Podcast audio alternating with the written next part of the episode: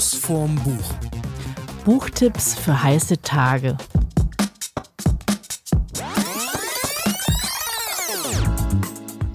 Hallo zusammen. Beste Grüße aus dem Open Air Studio von Schuss vom Buch. Wir sitzen wieder bei uns auf dem Balkon. Es hat gerade fürchterlich gewittert, aber jetzt ist wieder alles gut.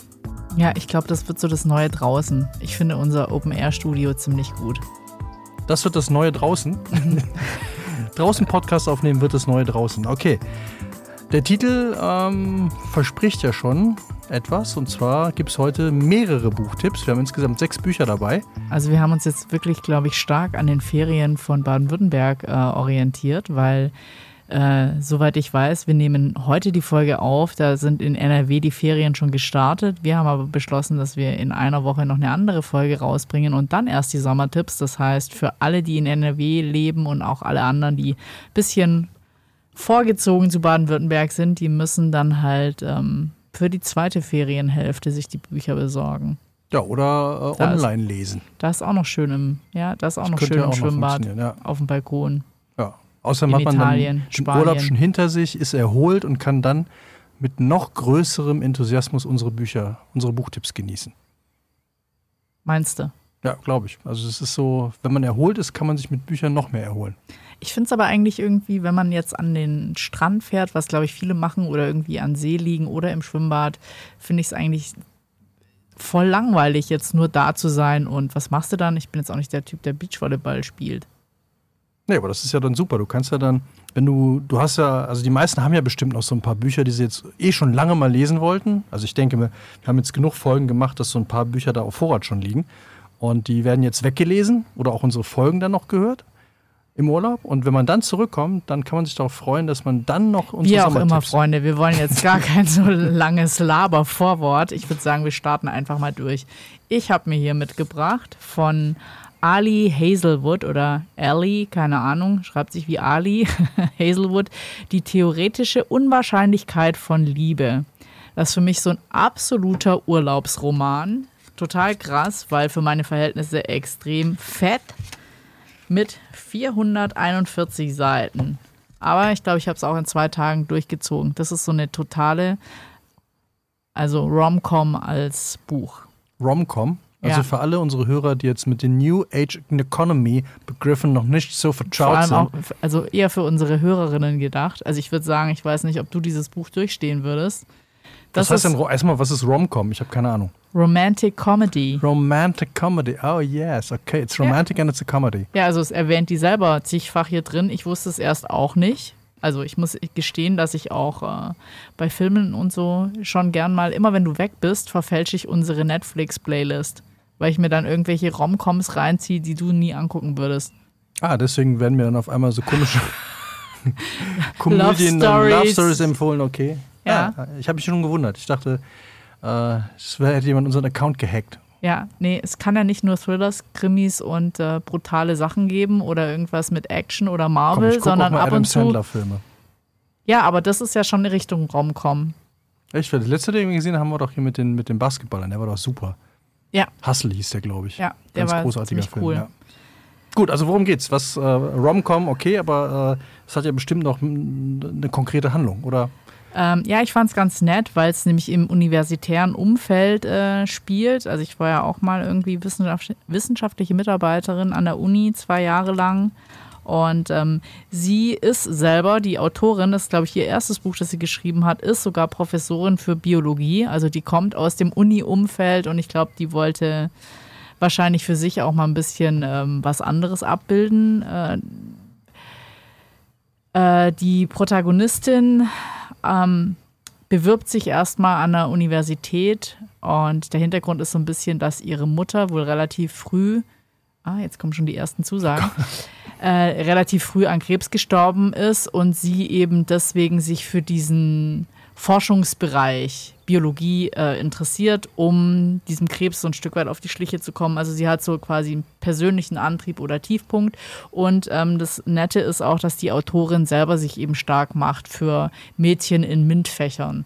Und äh, das ist so, das entspricht auch wirklich so einer Netflix-Comedy, äh, weil die ähm, ihr Mitbewohner ist schwul, ihre beste Freundin ist, äh, hat einen vietnamesischen Background und ähm, äh, veranstaltet immer Events für People of Color, macht sich da so ein bisschen stark. Also es sind all diese Themen, auch Body Positivity, alles, was momentan so, äh, sogar wenn sie Fahrrad fährt, trägt sie einen Helm. Alles, was dir auffällt, wenn du momentan Netflix-Serien anguckst, ist Oder auch Amazon diesem, Prime. Ja, ist in diesem. Oder äh, Disney Channel ist in diesem äh, Roman vorhanden und ist natürlich so eine klassische Love Story. So, sie ist halt so voll die Forscherin, möchte unbedingt eben ihre Forschung weitertreiben, ist so ein bisschen genervt von ihrer besten Freundin, weil sie ist mit einem Typen ausgegangen, das ähm, ist nicht lang gut gegangen und sie weiß genau, dass diese Freundin auf den Typen steht und sie nachdem bei den beiden Schluss ist, denkt sie, sie muss jetzt irgendwas machen, dass die Freundin mit dem zusammenkommt. Aber das ist so ein bisschen Vollidiotmäßig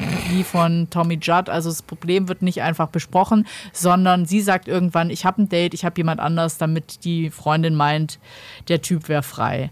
Und dann macht sie halt vor, sie hätte ein Date und dann sieht sie, wie ihre Freundin auf dem Gang entlang kommt, schnappt sich irgendwen im Flur und küsst den. Jetzt ist das hm. natürlich der klassische Fall, das ist jetzt nicht irgendwer, den sie da küsst, Nein, sondern. Das ist der Chefarzt Dr. Frank. Ja, genau. Der, der Arzt, Arzt, dem, dem Frauen, Frauen vertrauen. vertrauen. Äh, nein. es ist natürlich irgendein Professor, äh, jung, gut aussehend, dynamisch und das völlige Arschloch. Vor dem haben alle Angst, vor allem ihr schwuler Mitbewohner. Findet ihn zwar heiß, aber der hat ihm auch irgendwas versaut. Also, wie auch immer, dann äh, sickert das natürlich so ein bisschen durch. Sie hat ein Date mit dem Typen, aber sie hat ihn ja einfach nur geschnappt und geküsst. Und so nimmt das Ganze so ein bisschen Fahrt auf. Und äh, jetzt muss ich mal kurz gucken. Nicht, dass ich zu viel verrate. Nicht nur, dass dieser Kuss eine Kette irrationaler Gefühle auslöst, Gefühle auslöst, der Geküsste entpuppt sich zudem als Adam Carlson größter Labortyrann von ganz Stanford. Schon bald droht nicht nur Olives, Olive ist die Protagonistin, wissenschaftliche Karriere über den Bunsenbrenner geröstet zu werden, auch ihre Verwicklung mit Carlson fühlt sich mehr nach oxidativer Reaktion als romantischer Reduktion an und Olive muss dringend ihre Gefühle einer Analyse unterziehen. Uh. Also das Nette daran ist, sie schreibt halt immer irgendeine Hypothese und ähm, die zwei tun sich dann zusammen. Die machen dann so einen Deal. Ich meine, soweit kann man es ja noch irgendwie, ähm, glaube ich, verraten. Ich würde es jetzt auch soweit oh. anteasen, weil ich finde es irgendwie nett.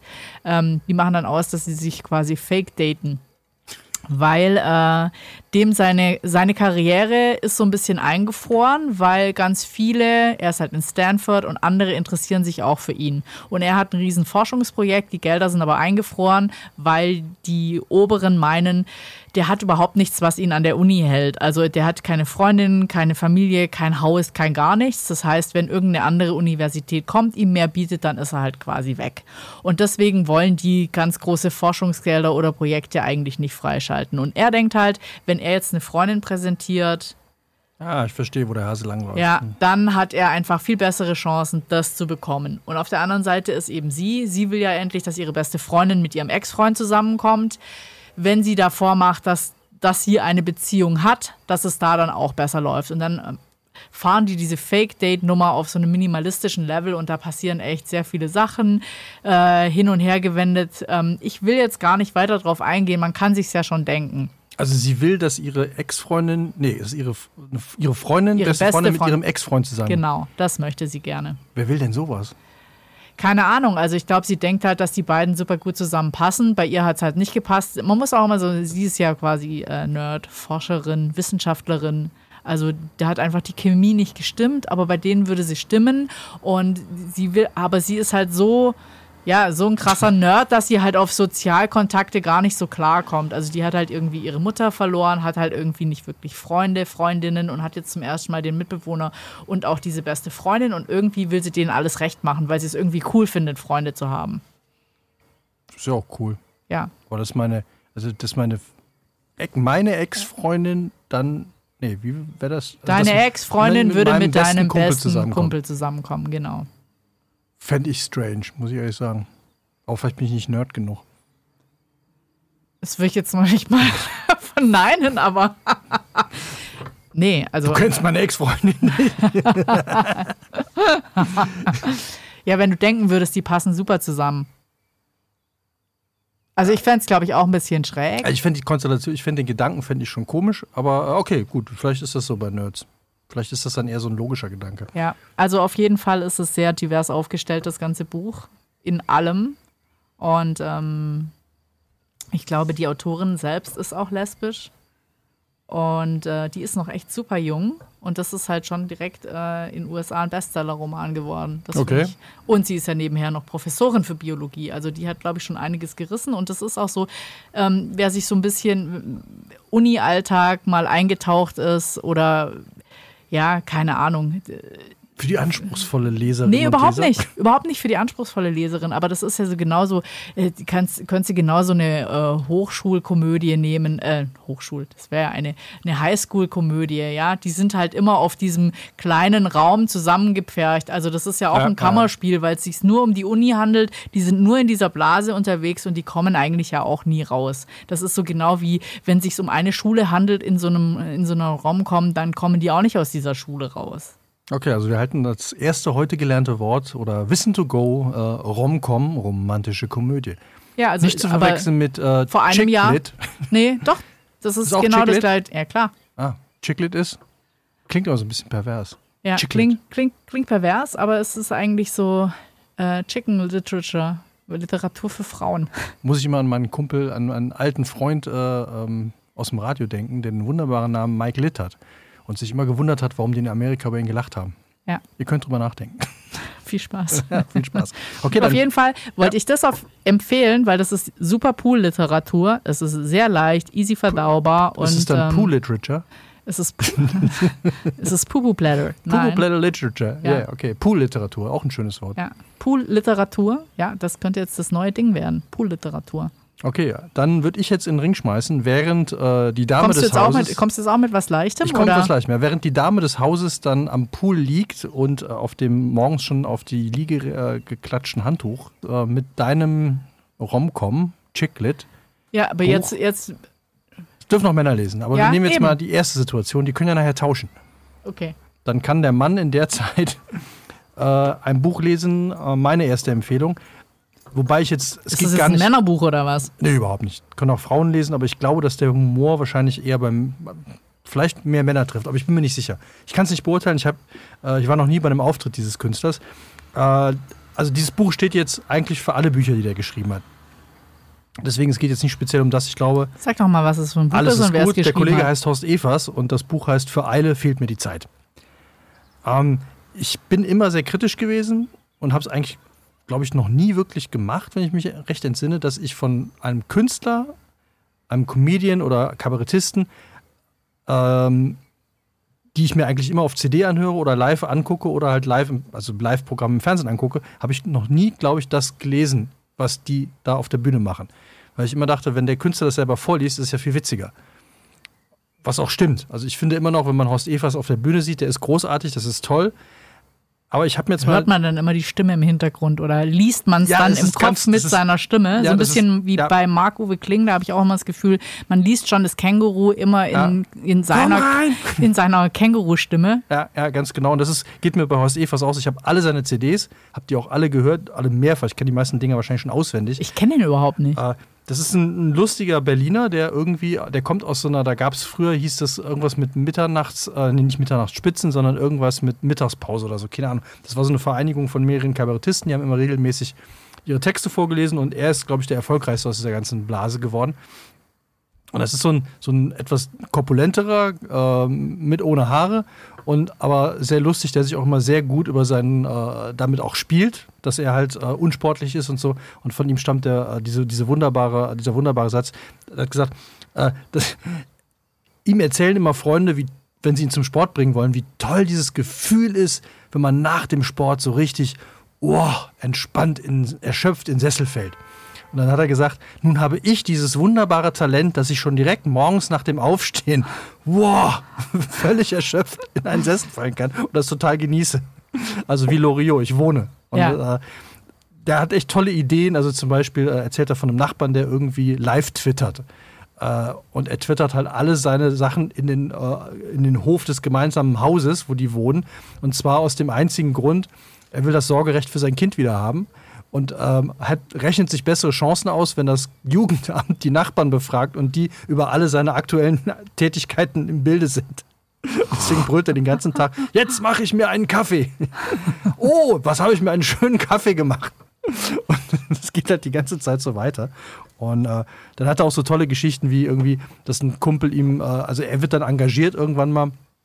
Also das weiß man am Anfang nicht, äh, sondern er unterhält sich mit einem Freund darüber, der unbedingt ein Haus in der Uckermark kaufen will. Und dann erzählt er ihm so, warum er das machen will. Und der, ach ja, du glaubst also wirklich, das ist sehr viel schöner dann da und bis dann nachher rauskommt, dass er eigentlich von der Frau engagiert worden ist, weil keiner aus der Familie in die Uckermark ziehen will. und er ihm das so richtig schön madig macht. Das ist sehr, sehr unterhaltsam, sehr, sehr lustig. Aber ist das jetzt eine quasi durchge durchgehende Geschichte oder ist es so eine Art Bühnenprogramm in Buchform? Es ist. Habe ich jetzt ähm, nicht verstanden. Genau, also ähm, es sind ähm, jede Menge Geschichten. Die Geschichten sind in der Regel immer so zwei, drei Seiten lang, manchmal auch fünf Seiten, manchmal auch nur anderthalb, je nachdem. Äh, sind hier in dem Buch jetzt mal aufgeteilt nach Frühling, Sommer, Herbst, Winter und zweiter Frühling. Und ähm, also die haben dann so Titel Der Wein der Engel, wenn Mücken twittern könnten, was Günter Grass von mir denkt. Es sind also immer ganz kurze Episoden. Also eher so ein Form Einschlafenbuch. Ja, oder so, wenn man am Pool liegt und, äh, hoch, jetzt gehe ich mal wieder ins Wasser und dann lese ich wieder eine Geschichte oder zwei. Und Du willst dann jetzt sagen, das ist, das, äh, Drink das ist dann, auch so, ah, Ne, und dann äh, kann ich das immer noch dann verstehen. esse ich noch eine Erdnuss. ja, noch Mhm. eine Erdnuss und dann noch eine Geschichte. Also es ist wirklich sehr, sehr lustig und es funktioniert tatsächlich, wenn man ihn Oder nicht... eine Melone. oder eine Melone. I carried a watermelon. Yeah. Oder noch ein Drink. Äh, ein, ein Cuba Libre oder, ja, oder ein Planters Man kann es auch später trinken, meinst du, äh, lesen. Man kann das Buch auch später trinken und den Drink auch später lesen. Ja. Äh, wie bei der Weinlese, heißt es ja auch. Ne? Daher kommt es ja. Ähm, nee, also kann ich nur empfehlen, es äh, ist sehr, sehr unterhaltsam und wenn einem eine Geschichte nicht gefällt, ist sie auch ganz schnell vorbei und die nächste ist garantiert wieder. Aber die bauen Lustig. auch nicht aufeinander auf. Überhaupt heißt, ich nicht, kann nee, auch eine. Nee. Also die Figur des Horst Evers taucht. Das heißt, wenn jetzt einer a German Arschbomb in den Pool macht, mein, mein Buch wird nass, ich überblätter drei Seiten und lese weiter, alles gut. That's the point. Und man kann hier vorne, also so sieht er aus, ich kann dir gerade mal zeigen. Oh mein Gott, okay. Äh, Zitat vorne, leider ist in den Geschichten viel mehr wahr, als man vermuten sollte.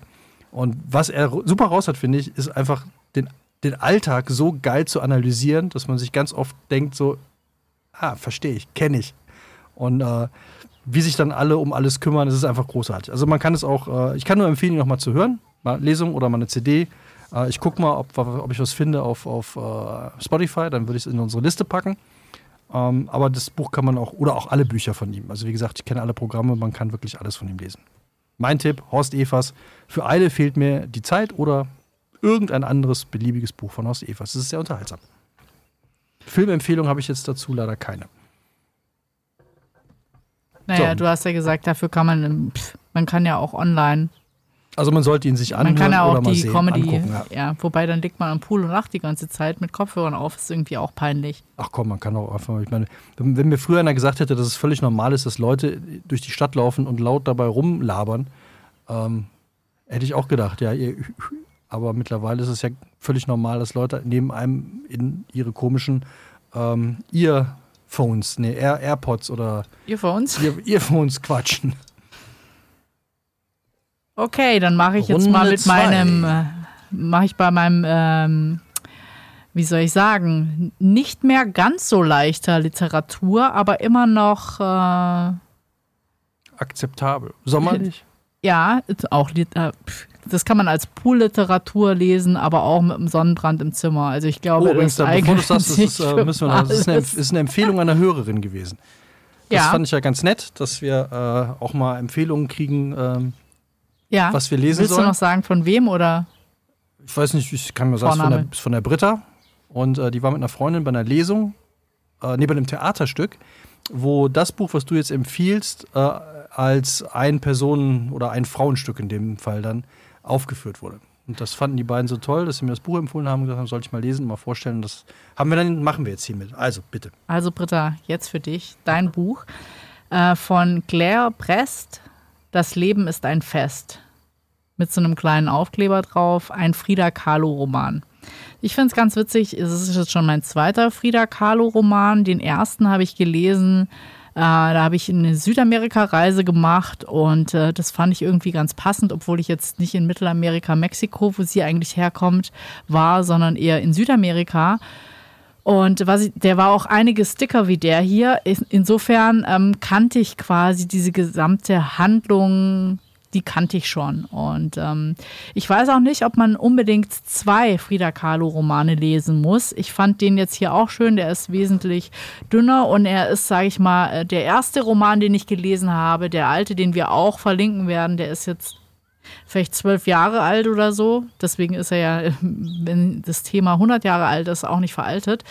Ähm, den fand ich, der hat sich als Roman mehr auf die Person konzentriert, während jetzt Das Leben ist ein Fest versucht, glaube ich, das, was Frida Kahlo als Künstlerin geschaffen hat, die Bilder, die sie gemalt hat, den Ausdruck auch so ein Stück weit sprachlich umzusetzen. Also was ich ganz interessant finde, die ganzen Kapitel sind nach Farbnamen benannt. Das ganze Buch ist in drei Teile. Nach dem Farbkreis von Itten, hoffe ich. Nee, nicht nach dem Farbkreis von Itten, aber ich kann jetzt zum Beispiel mal, ähm, die sind nämlich sehr, also der erste Teil ist, geht in Mexiko los, 1928 und das erste Kapitel heißt Blau. Und dann ist es, äh, geht's los mit Kobaltblau und dann gibt es alle möglichen Blautöne, Himmelblau, aber auch welche, von denen ich ne, Königsblau, weiter hinten sind so schräge Töne, von denen ich noch nie Total was gehört habe. Adrian Perlrot. Noch nie. Adriano. Adrian, Adri Adriano. Adrian Perlrot klingt nach einem äh, Rosamunde Pilcher nee.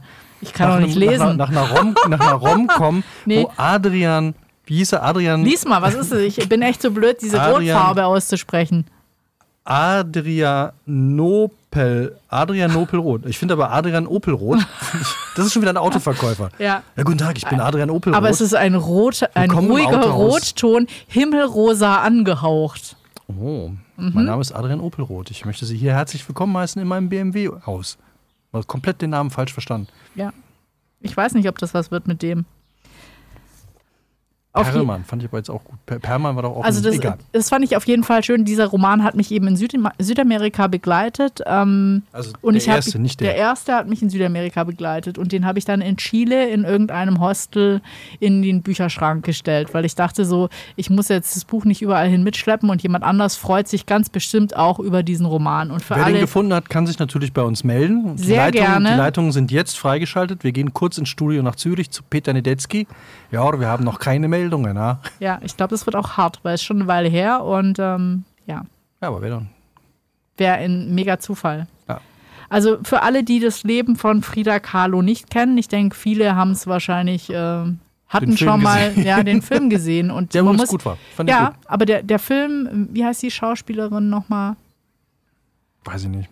Äh, auch eine ganz bekannte, Fall. auch eine ganz bekannte. Die hat die eigentlich super dargestellt. Ähm, auch dieser Künstler, mit dem die zusammen war, der, ja. der war ja auch so. Diego Rivera. Der spielt auch, auch, hat auch super gespielt. Ja, der, der, spielt auch in irgendeinem anderen Film so einen richtigen Fiesling. Daher kannte ich den irgendwie. Aber egal, also ich fand den Film auf jeden Fall großartig. Also kurz über ihr Leben. Ich glaube, sie wird 1928, wird sie 1928 geboren. Das Spannende an ihr ist einfach, dass sie so eine absolute Pionierin war in den Dingen, die sie getan hat. Also ich glaube, die hat schon relativ, sie hat einen deutschen Vater und eine mexikanische Mutter und sie hat relativ früh, wollte sie eigentlich Ärztin werden und ähm, ist dann aber mit ihrem Liebsten von der Hochschule in der Straßenbahn gefahren und hatte halt einen ganz dramatischen ähm, dramatischen Straßenbahnunfall, weil eben eine Straßenbahn in den Bus, glaube ich, reingefahren ist. So war es, die Straßenbahn ist in den Bus gefahren und sie ist quasi von so einer Eisenstange durchbohrt worden. Und das hat quasi ihr ganzes Leben verändert, weil ähm, das einmal so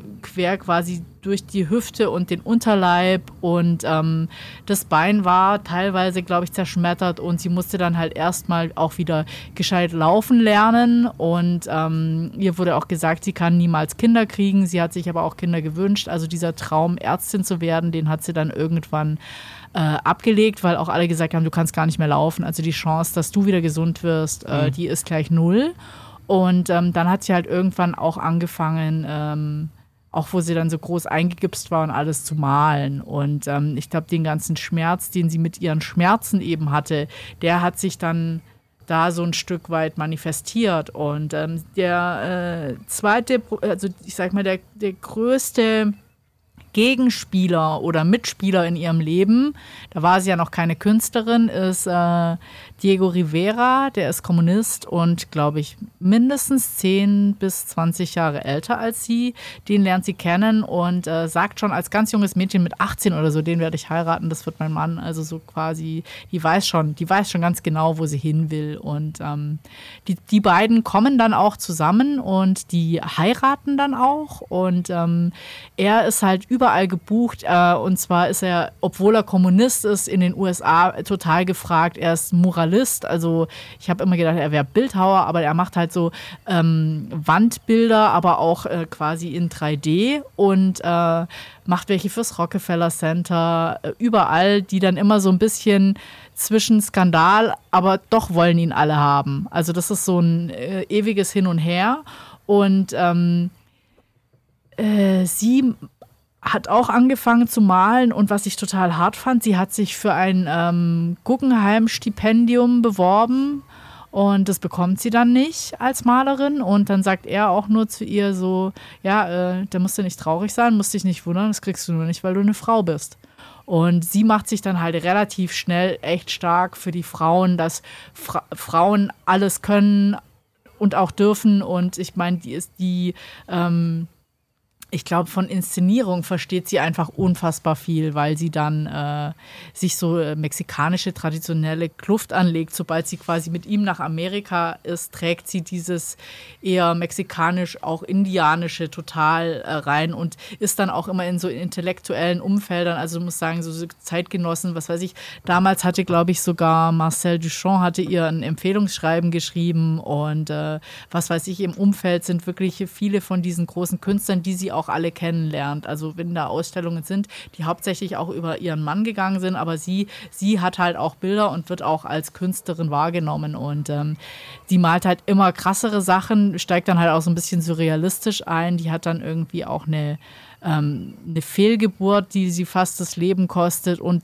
daraufhin, also man muss quasi immer ihren Background verstehen, um ihre Bilder zu verstehen und dieses Schaffen aus diesem Leiden raus. Und äh, ich fand ganz schön, das ist, glaube ich, auch das Einzige, was ich vorlesen wollen würde, aus diesem total bewegten Leben von ihr.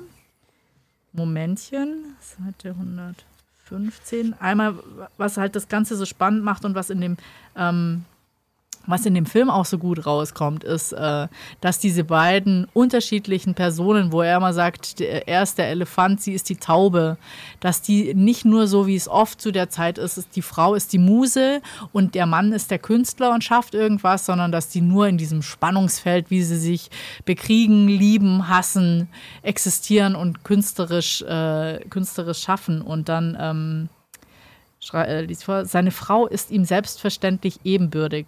Der große gefeierte Maler mag nichts lieber, als wenn seine Frau ihm die Rolle des Stars wegnimmt. Durch ihre verrückten Einfälle, ihre ungewöhnliche Aufmache, ihren derben Wortschatz, ihren schwarzen Humor und vor allem durch ihr unerhörtes Talent, ihre innere Zerrissenheit und die Würde des Lebens in Bilder umzusetzen.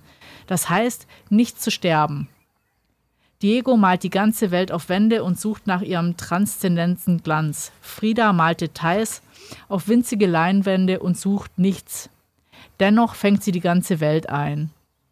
Und das finde ich halt so ein bisschen, äh, während er das große Ganze sucht, schafft sie aus diesen kleinen auch verstörenden Bildern. Und ich habe am Anfang gedacht, ich finde es relativ schwierig, wenn das Bild nur beschrieben ist und man hat es nicht gesehen, weil die Bilder sind jetzt in dem Buch nicht abgebildet.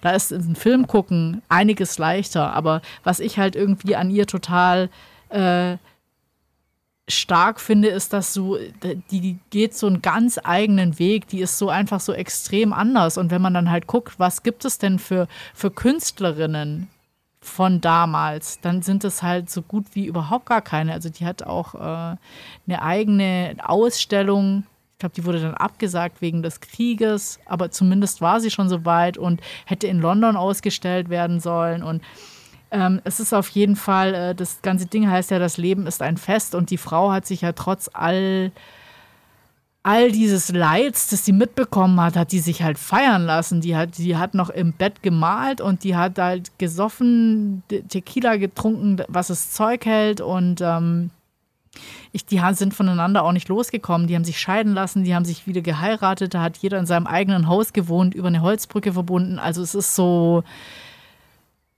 ein Feuerwerk, würde ich sagen. Jetzt du. Jetzt ich, okay, äh, da kann ich natürlich nicht mithalten. Du meinst, äh, du. Feuerwerk der äh, guten Laune oder beziehungsweise der Kunst kann ich jetzt nicht mithalten.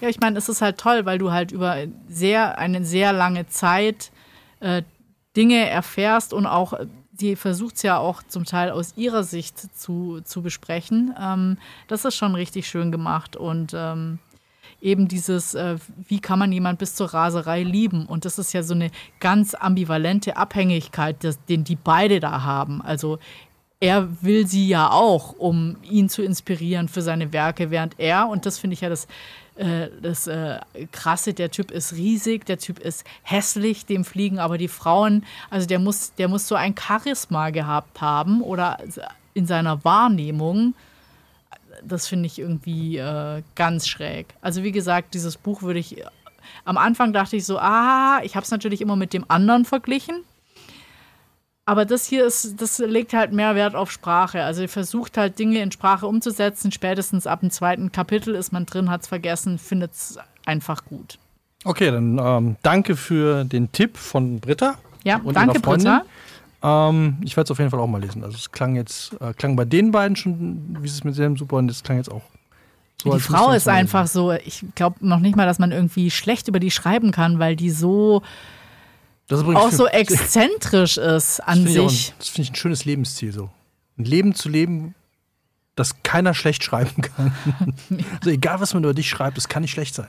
Ja, aber die hat halt auch krasse Themen am Start, weißt du? Dieses, so einen krassen Unfall zu haben, dass du nachher äh, am Stock läufst oder immer wieder eingegipst bist, dass du sechs Fehlgeburten hast. Die ist aber auch so ein, so ein Typ, dann hat ihr Mann Affären, dann hat sie auch Affären. Irgendwann sagt sie, dann habe ich doch lieber Affären mit Frauen, dann kann es mir quasi gar nicht mehr passieren, dass ich zu einer Fehlgeburt komme.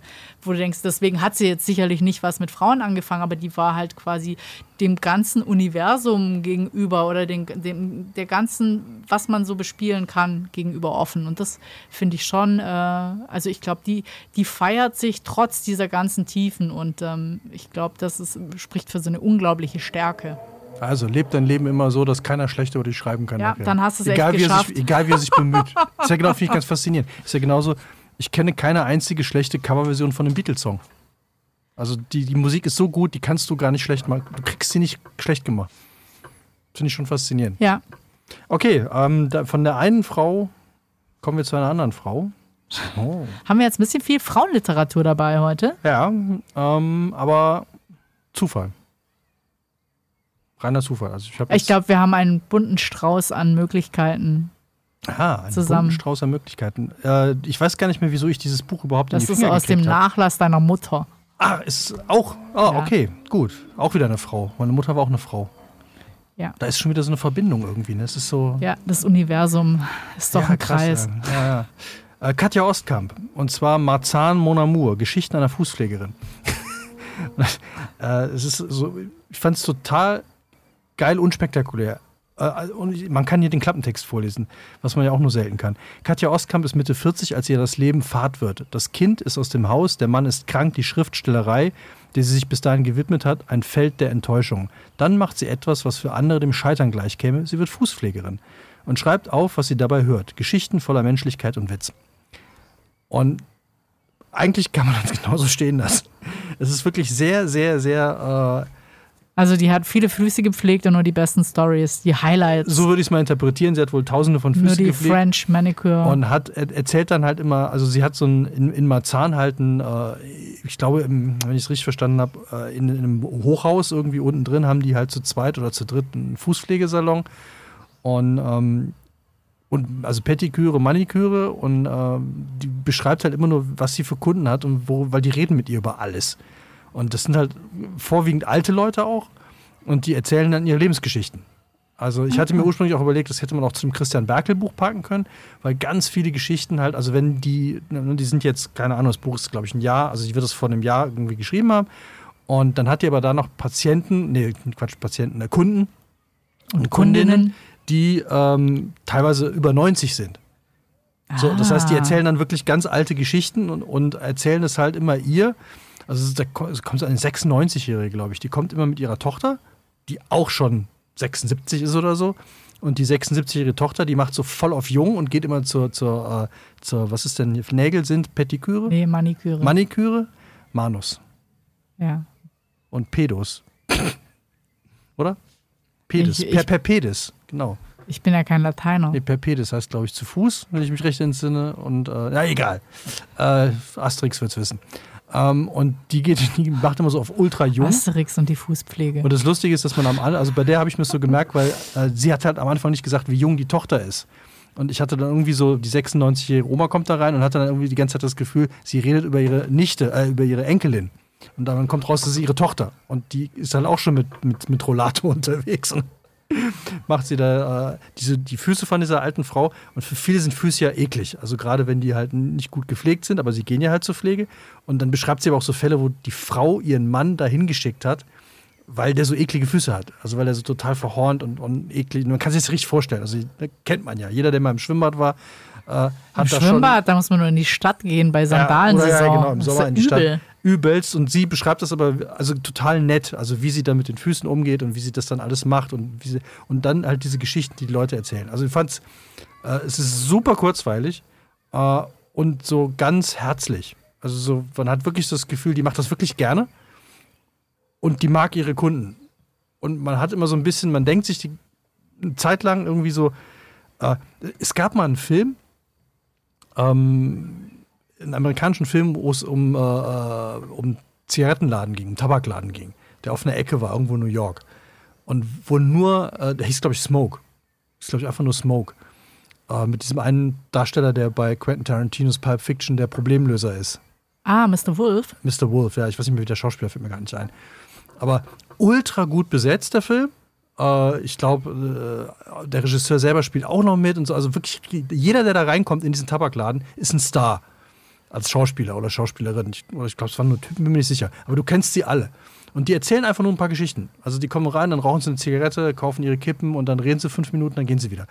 Und der Typ macht dann jeden Tag ein Foto.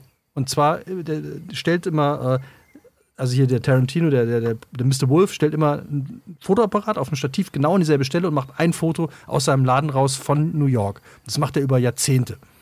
Ah, spannend. Ja, ist total, total lustig. Und das erzählt er noch immer. Dann kommen immer diese Leute rein. Und dann immer so Gequatsche und so. Und so, wie die dann rauchen vor ihrem äh, Petit Manicure Rest, äh, Restaurant. Äh, Patty Maniküre. Restaurant. Meistens stehen, sind die ja noch nicht mal unbedingt zusammen. Ja. Ähm, ne, wie die da stehen, ist es genauso. Die rauchen dann immer, labern mit den Leuten, die dann mit ihren Kunden, die dann vorbeikommen und so. Und dann kommt mal wieder einer rein, machen was. Und dann hört sich die Geschichte an. Das ist so total. Das habe ich, glaube ich. Aber das jetzt auch wurde doch voll hochgejubelt, das Buch auch, oder? Hat Ja, das, das nicht auch äh, ähm, irgendwas Überraschungshaha?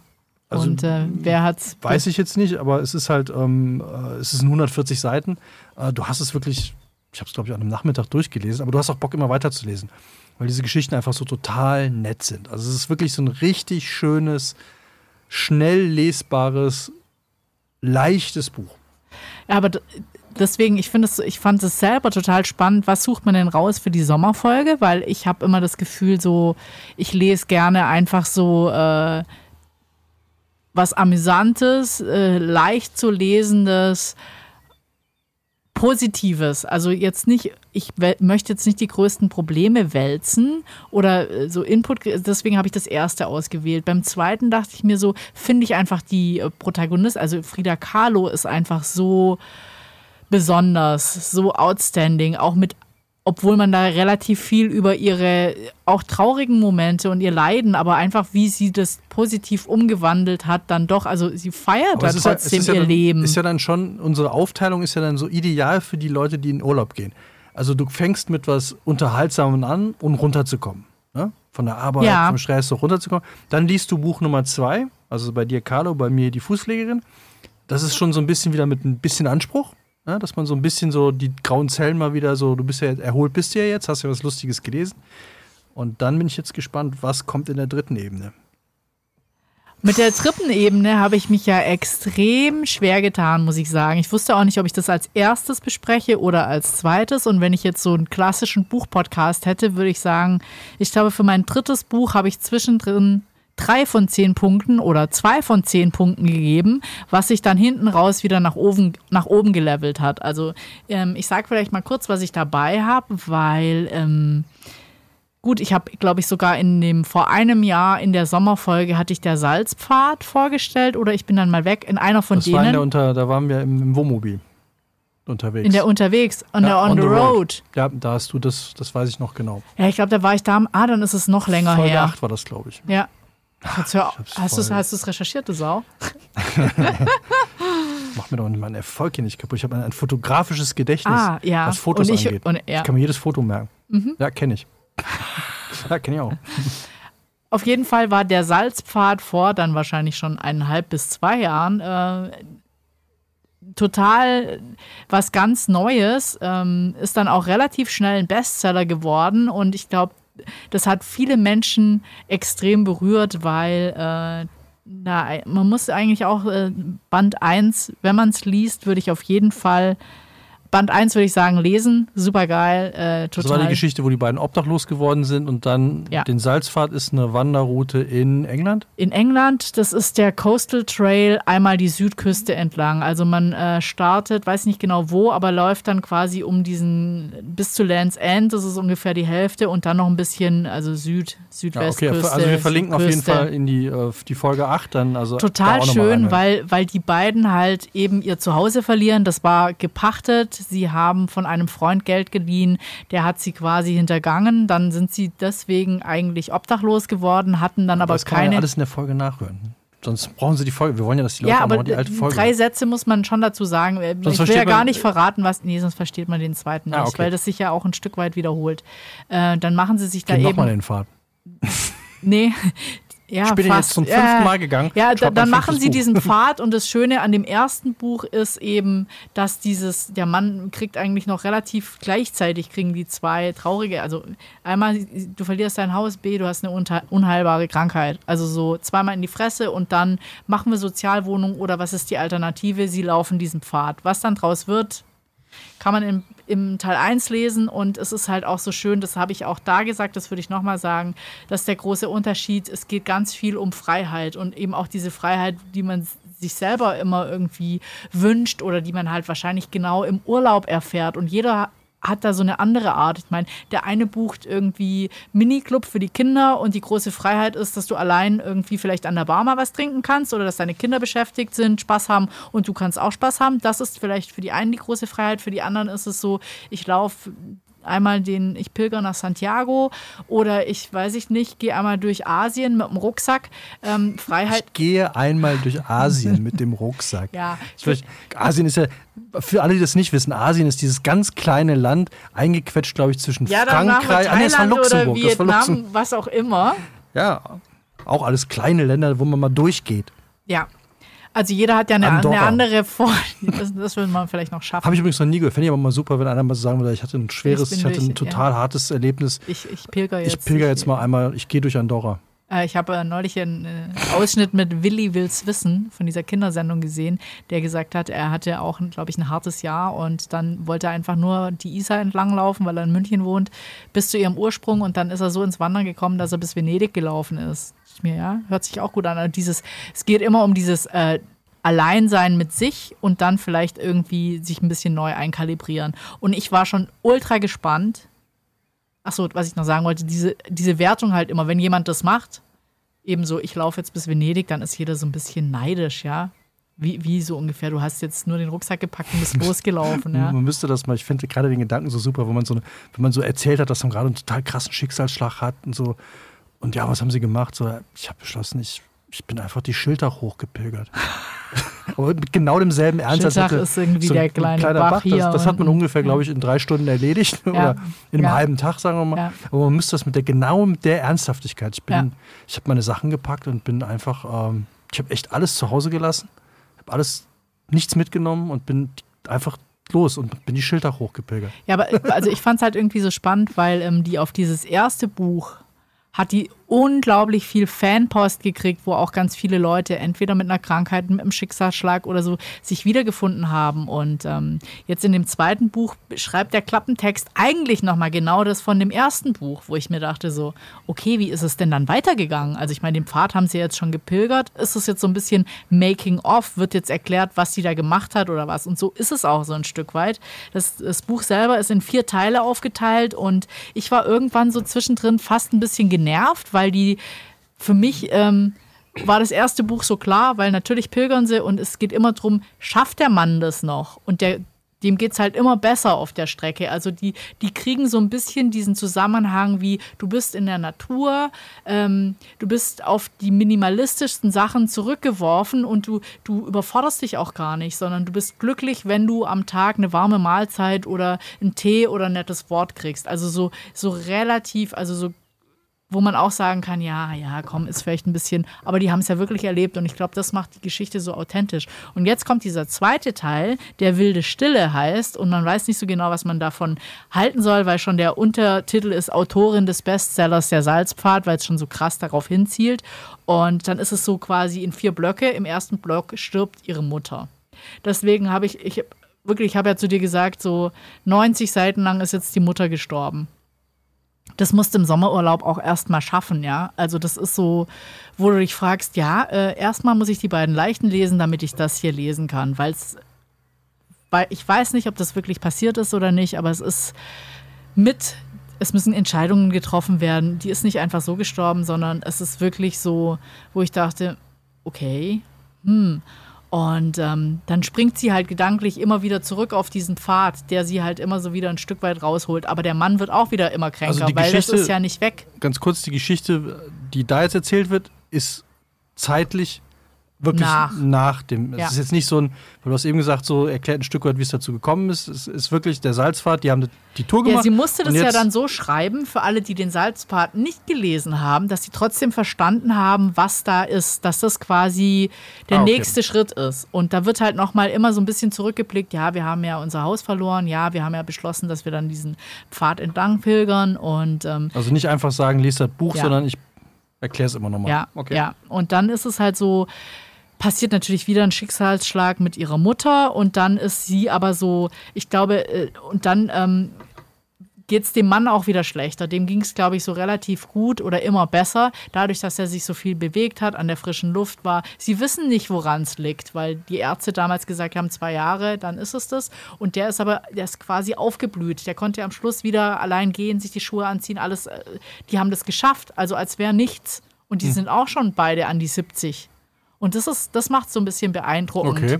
Und ähm, das ist jetzt in dem zweiten Teil, gibt es halt wieder so einen Schicksalsschlag. Und dann, äh, was ich aber auch krass finde, erzählt sie halt, sie sind diese 1000 Kilometer mit, weiß ich nicht, 35.000 Höhenmetern sind die gelaufen und dann wieder sesshaft zu werden. Also dieses Problem, so, wie gehst du denn damit um? Jetzt plötzlich wieder, kannst du in einem normalen Bett schlafen oder musst du auf dem Boden schlafen oder wie, wie ist es, wenn du jetzt, ähm, dann fängt er an zu studieren, dann kriegen sie einen, Studi einen, Studienkredit und davon leben sie. Jetzt haben sie ein bisschen mehr wie davor. Und, ähm, und dann stirbt die Mutter. Nee, die stirbt schon als sind so ziemlich. Ja, also ja, da sind sie noch, ähm, da sitzen, sind sie noch in der Kirche untergebracht, in der alten Kirche und ähm, dann äh, fängt sie halt an, weil es ihrem Mann immer schlechter geht, äh, fängt sie an, eben diese äh, Erinnerungen an den Salzpfad aufzuschreiben. Also äh, eigentlich ist es so ein bisschen äh, das Buch im Buch. Ich glaube, sie erklärt im zweiten Teil, wie es zum ersten gekommen ist. Aber chronologisch ist der zweite der zweite.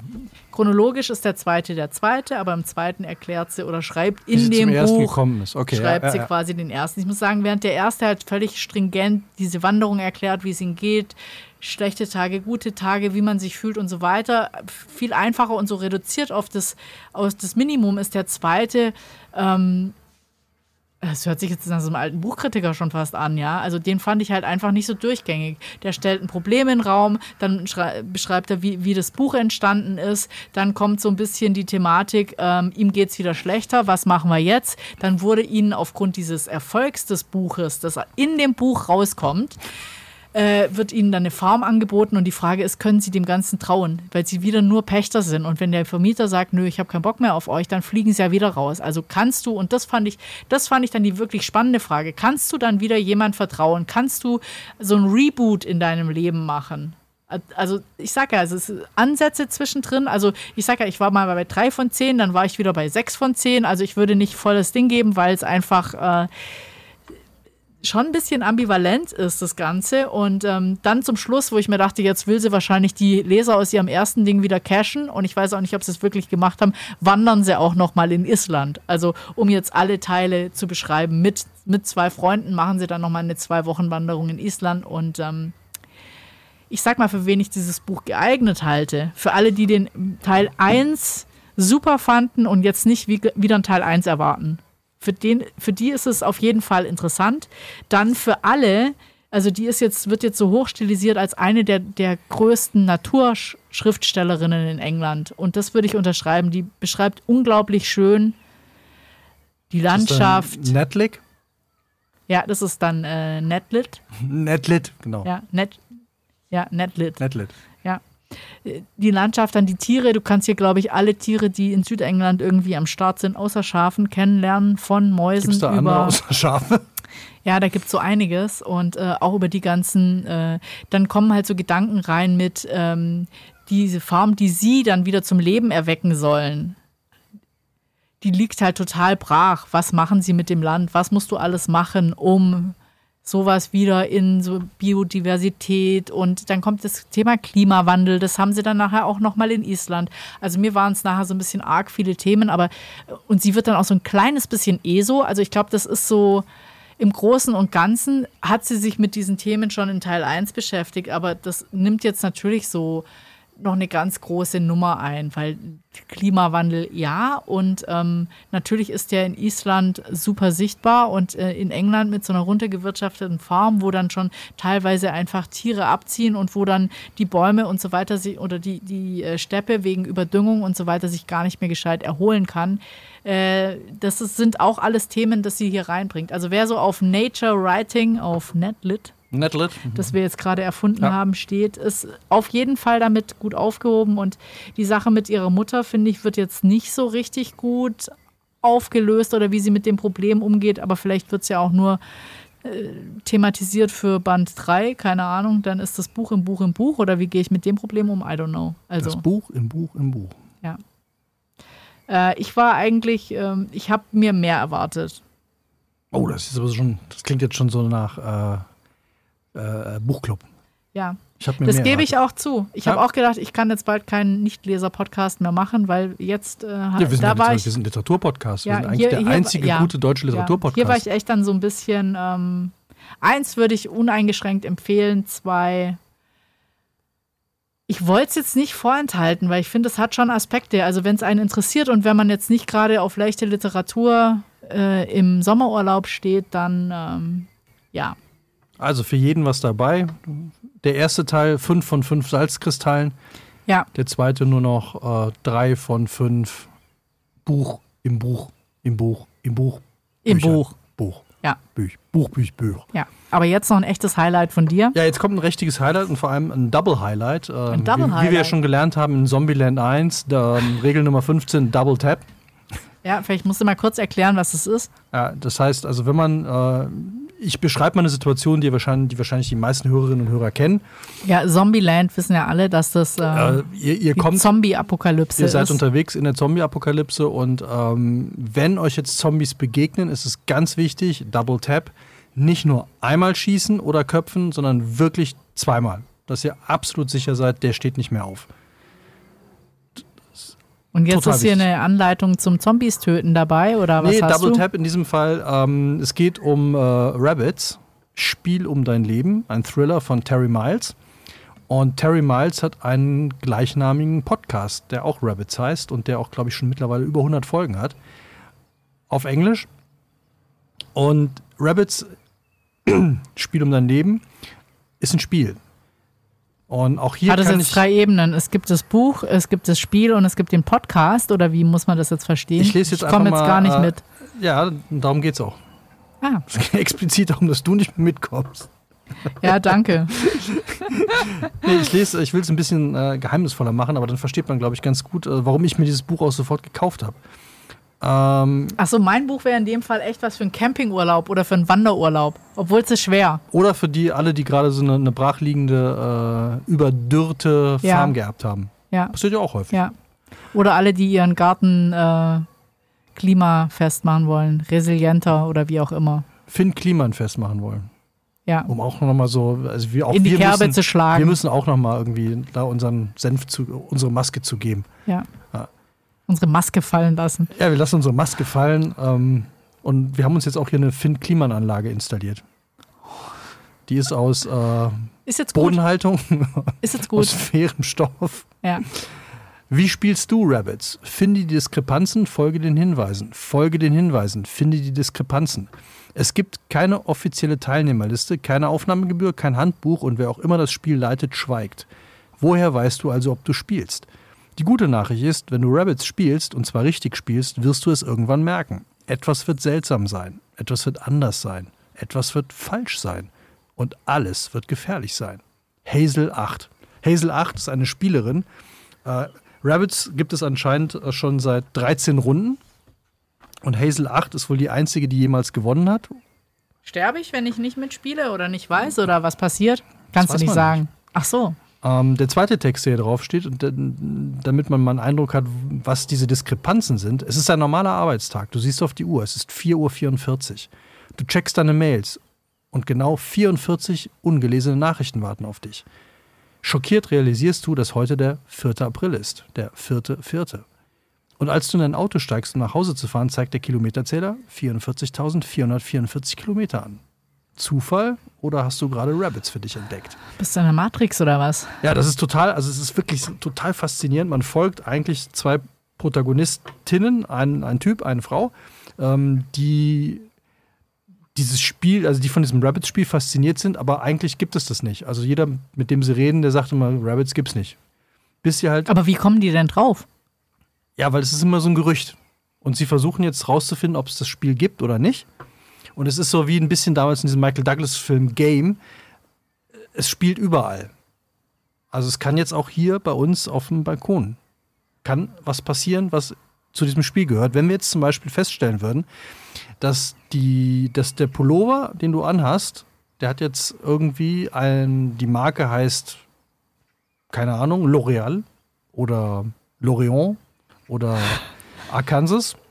Und äh, Arkansas hat jetzt einen Buchstabenwert, also wenn man A1 und Z äh, entsprechend 26 setzt, dann ähm, ist der Buchstabenwert 17. Ich weiß zwar nicht, wo das Z herkommt, aber ja. Ne? 17? Ja, nur also Arkansas A wäre 1 und ein, Ja. äh, eine B Alles wäre gut. 2 und so weiter. Der Buchstabenwert wäre 17 und äh, Rabbits hat genau. Ist das so äh, ein Verschwörungs... Nee, überhaupt nicht. Ding? Sondern man muss halt diese, man muss diese Diskrepanzen, man muss das entdecken und wenn die sich häufen, also wenn wir jetzt hier ganz viele 17er entdecken würden auf unserem Balkon, also zum Beispiel unser Aufnahmegerät hat aber nicht so einfach, nicht 17 Tasten, sondern 17 mal 17 Tasten oder 17 mal 17 Einstellungsmöglichkeiten und das Buch, äh, was du gerade empfohlen hast, hier das Leben ist ein Fest, stellen wir fest, hahaha, dass der Fotograf oder der Künstler, der das Cover designt hat, der Nachname denselben Buchstabenwert hat wie das T-Shirt, was du trägst. Und wenn wir dann auch noch feststellen, dass die Streben von dem Balkon, auf dem wir sitzen, äh, zweimal 17 sind und von einem äh, Schreiner, äh, von einem, ähm, nicht Schreiner, von einem äh, Schlosser? Schlosser Mhm. gemacht worden sind, der genauso heißt wie der Künstler, der das ähm, Cover von ähm, dem Buch, was du eben empfohlen hast, gemacht hat. Dann, Ich weiß noch nicht mal, ob ich die Autorin und den Buchnamen genannt habe. Ich wollte Von nicht, was? dass da zweimal 17 drin ist. Ah. Aber vielleicht haben, wir Wilde jetzt ein, Stille. vielleicht haben wir jetzt genau, jetzt Von wo wir es sagen, haben wir genau Winn. eine Stunde und sechs Minuten und eins und sechs sind ja genau 0,1 unter 17. Also wäre jetzt genau der Moment. Ja. So, und so geht es dann und so versuchen die zu entdecken, weil dann verschwinden Leute und umso mehr sie sich diesem Spiel nähern, ähm, umso, umso obskurer wird die ganze Nummer. Dann kommt nämlich einer, der als der Erfinder des Spiels gilt, kommt zu ihnen und verschwindet dann auch. Ist das so Fantasy oder ist das jetzt einfach ein Thriller oder was ist es? Es ist ein Thriller, auf jeden Fall. Ein Exit-Book. Äh, nee, nee, es passiert nichts irgendwie, äh, Nichts. nichts, wo man jetzt irgendwie, ho, äh, das gibt's doch so nicht und so. Das ist schon alles, könnte alles so irgendwie oder auch nicht. Man weiß es nicht. Aber es ist halt, was ich total spannend bei dem Buch fand und deswegen habe ich es auch relativ schnell wieder verschlungen, ist, äh, es fesselt dich einfach. Du willst einfach wissen, also die haben, äh, das, das, das Tolle ist, es wird jedes Jahr, wenn das Spiel zu Ende ist und es gibt ein neues, dann passiert etwas. Und Das so Spiel geht über ein Jahr. Es kann auch länger sehen. Das kommt immer darauf an, wie schnell das geht, glaube ich. Ähm, Aber über die, die Zeiträume wird gar nicht so oft gesprochen. Nur die Listen der, der, ähm, der Teilnehmer werden im Nachhinein veröffentlicht. Und zum Beispiel, so entdecken die das nämlich, ähm, die haben so einen Spielsalon, einer von den Protagonisten hat einen Spielsalon, wo man halt so alte Arcade-Games spielen kann. So Pac-Man und sowas. Und in der, in der Siegerliste, da gibt es ja immer so die besten Liste, Ja.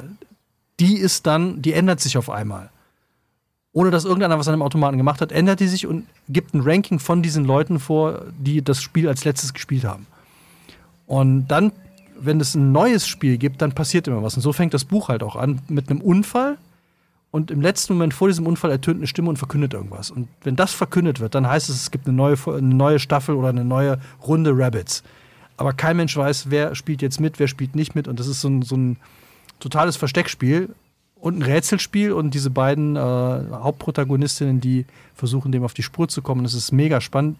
Und der ähm, Podcast geht anscheinend auch nur darum. Ich habe den jetzt noch nicht gehört, weil ich nicht so ein Freund von englischsprachigen Podcasts bin. Weil es zu not? anstrengend ist. Ich höre dann irgendwann nicht mehr zu.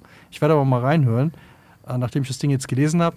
Und es geht wohl tatsächlich, also der Podcast geht So anscheinend auch startet das nur Spiel. darum. Die finden dich so. Wenn du das abonnierst, dann Ich bin wahrscheinlich eh schon mittendrin. Also hier steht Terry Miles ist preisgekrönter Filmemacher, Schöpfer der amerikanischen Public Radio Alliance und Producer der erfolgreichen Podcasts Rabbits, Tennis, The Last Movie und Ferry sowie Co-Produzent von The Black Tapes. Zwischen Ost- und Westküste der USA pendelt, verbringt er seine Zeit damit, die mysteriösen Rätsel rund um Rabbits zu erforschen.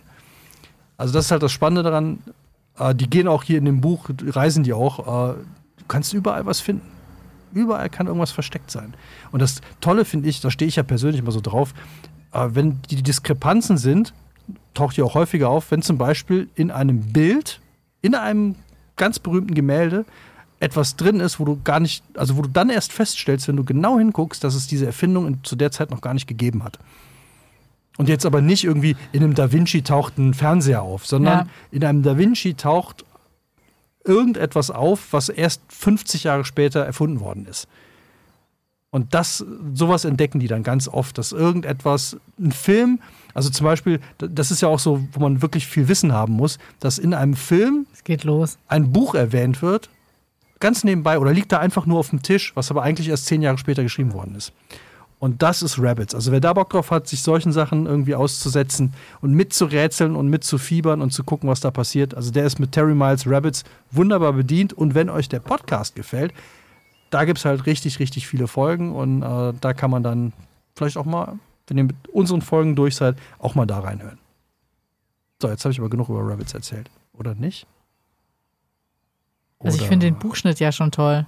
Ja, auf der Seite steht Auch nochmal Rabbits. Rabbits. Ja. Ist übrigens noch ein recht junger Typ. Ja, da steht ja kein Alter dabei. Nee. Ich würde auch, mal- ich würde auch so ein Autoren-Coverbild mit zwölf reinnehmen. Ja, aber vielleicht gibt es den ja gar nicht. Vielleicht ist einfach irgendein einer von den, äh, Recherchieren halt mal. wie hießen die nochmal? Die auf dem Hausboot gelebt haben, einer von Den den, Kellys. von den Kellys. Ja, so ein der bisschen sieht er auch- Kelly-Bruder, der- ja. Ah, gibt's da einen verschollenen, echt? Es gibt immer einen verschollenen. Macht er auch Musik? Der hat Sounddesign für Rabbits. Kelly Miles. Oder Te- Terry, Terry äh, Kelly. Ter Terry Terry Kelly. Kelly. Terry Kelly. Das klingt schon wieder fast nach einer Monty Python-Figur. Ja. Der hieß Terry Gilliam. Terry Gelly. Terry Kelly. Also Miles, Miles Kelly, Rabbits, mein Tipp. Ähm, ja, kann man, passt ganz gut, wenn man mit deinem durch ist. Ja, wenn man auf ähnliche Genres steht. Also ich glaube, wir haben jetzt lauter komplett unterschiedliche Bücher. Äh, je nachdem. Ich versuche es nochmal, ist mir letztes Mal schon nicht Parfumritt? gelungen. Nee, ein Parfum, ein, ein, ich habe schon wieder, ich kann schon wieder nicht, ein Parfursritt, ein Parfumritt. Ich muss es irgendwann mal recherchieren und dann mir aufschreiben und dann werde ich es euch nochmal sagen. Oder ihr schickt mir eine Mail. Oder eine Postkarte. Ja, Aus schickt eurem uns, Urlaub. Schickt ja, uns eine nee, Postkarte viel aus dem besser. Urlaub. Schickt uns eine Voice Message. Wir, Schick- machen, wir schneiden die rein nächstes Mal. Genau, also auch wenn ihr überhaupt mal irgendwas von uns wissen wollt, welche Bücher ihr schon immer vorgestellt haben wolltet oder ähm, wie viele Querstreben wir hier auf dem Balkon Ja. haben, wie viele Te- Punkte Textet unser uns Hund auf hat. Instagram und wir besorgen die Bücher und ziehen es durch. Ja, ja. aber eine Voicemail finde ich gut, ja. An info at rabbits. Dot egal.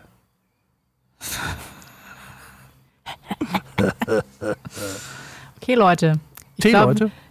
Tee- Tee, Leute. Nee, ich bin noch in meinem englischen Buch. Oh, Tee. Die trinken die ganze Zeit Tee. Ja, natürlich. Sind ja auch Engländer. Aber es wird auch immer betont, das finde ich eigentlich total schön. So wie andere immer Kaffee trinken. Aber Tee ist so viel einfacher, wenn du wanderst. um Und Tee immer mit, wie hieß das. Butterbread oder Scoons oder wie heißt das? Scone. Scone. Ah. Ich Ja, finde ja dieses lecker. Butterbread ganz fürchterlich lecker. Heißt es so? Ich glaube nicht. Das sind so Kekse, so Butter, Butterkekse. Ich glaube, man sagt Butterkekse dazu. Ah, Und die sind, äh, glaube ich, kalorisch sind die ein Albtraum, aber unfassbar lecker. ja, das können die Engländer, aber Buttercooks, die haben auch irgendeinen Namen. Naja, egal. Schickt Ja. mir eine Mail, schickt mir eine Postkarte, schickt mir einen Fax. ja, cremt euch immer schön ein. Ja, und wie du ja jetzt rausgefunden hast, ähm, aufpassen bei, wie heißt das Zeug, was da nicht drin sein darf, damit man äh, keine krebserregenden Stoffe. Irgendwie Oxo, irgendwas, keine Ahnung. Also Steht jetzt immer auf der Sonnencreme. Ja, also ich habe mir jetzt hier lauter 50er und 30er richtig harten Stuff gekauft und ähm, habe es mir auch direkt ins Gesicht geschmiert. War keine so super Idee. Seitdem äh, bin ich irgendwie ein bisschen allergisch im Gesicht. Vielleicht muss ich mir dann auch mal eine Gesichtssonnencreme kaufen, keine Ahnung. Ich habe übrigens gelernt, das jetzt noch als Wissen to go, wir haben ja heute schon gelernt, Romcom und Chicklit und Netlit. Äh, ich habe jetzt mal gelernt in einem anderen Buch, was ich auf jeden Fall auch vorstellen werde, da kann ich schon mal spoilern. Wenn wir wieder eine Krimi-Folge machen, ich habe jetzt äh, Stieg Larsson, das kennt man vielleicht noch mit der Millenniums-Trilogie, ist ja auch verfilmt worden mit einer unserer Lieblingsschauspielerinnen. Ja, mega. Und ähm, da gibt es jetzt, äh, hat die, die Erbengemeinschaft oder die Eltern von Stieg Larsson äh, haben, dem, haben einem anderen Autor erlaubt, drei neue Romane zu schreiben mit äh, Michael Blomqvist und der äh, Lisbeth Salander. Und davon habe ich jetzt den ersten Teil gelesen, wo ich sagen muss, am Anfang dachte ich mir so, das kann nicht sein, das geht doch nicht und so. Aber es war ein total krasses Ding und da habe ich gelernt, was eine perfekte Zahl ist. Weißt du, was eine perfekte Zahl ist? Äh, nein. Wusste ich auch nicht. Perfekte Nee, die 8 nicht. Die 6 ist zum Beispiel eine perfekte Zahl. Liegt daran, wenn die ähm, Teiler, die, wenn du eine Zahl in ihre Primfaktoren zerlegst und die zusammen addiert die Zahl wieder ergeben. Also die Primfaktoren von 6 Ah, ja, sind verstanden.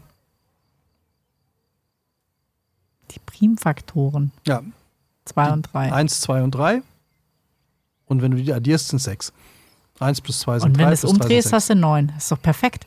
Ja, doch perfekter geht's hier gar nicht. Aber, Ja, bei, crazy. ja, aber bei 9 funktioniert es nicht. Das wäre 3 mal 3 Ja, und das wäre 6. geht nicht. 3 Nee. plus 3 sind 6. Also, Aber wenn du sie umdrehst, dann nein. nee, also auch wenn du die 3 Drei, minus- bringst, ist nämlich nein. keine 8. Du müsstest die 2 Mhm. dann zusammenlegen, dann, aber nee, also und es geht nämlich in dem, äh, geht, geht um Primfaktorenzerlegung, weil man damit, äh, das wusste ich übrigens auch nicht, ähm, das ist wohl so der heiße, der, der, der heilige Gral irgendwie der äh, Verschlüsselungstechnik, dass du zwar Primfaktoren, also du kannst Primzahlen berechnen, nach oben, also wenn 3 mal 3 ist 9, aber wenn du sehr hohe Zahlen hast, rauszurechnen, durch welche Primzahlen, die du mit Für einer alle, die du es jetzt bist, schon zu hoch ist und die jetzt schon ausgestiegen damit kannst du sind. verschlüsseln.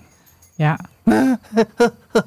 Kauft euch Rabbits, verschlüsselt eure Nachrichten. kauft es euch nicht. Ja, wo dann keiner im Hotelzimmer nachher weiß, wo ihr euch befindet am Pool oder wo ihr euch abholen lassen wollt oder ob ihr doch schon wieder mit dem Zug zurückgefahren Ja. oder geflogen seid. Ja, kauft, kauft.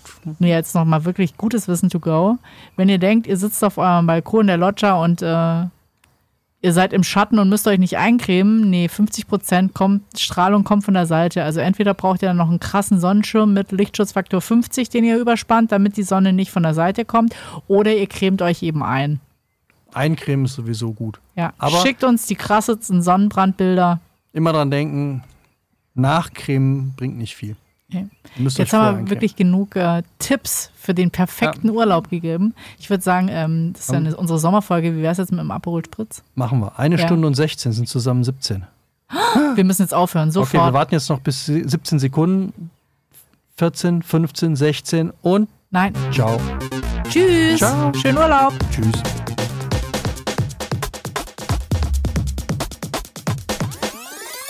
Schuss vorm Buch.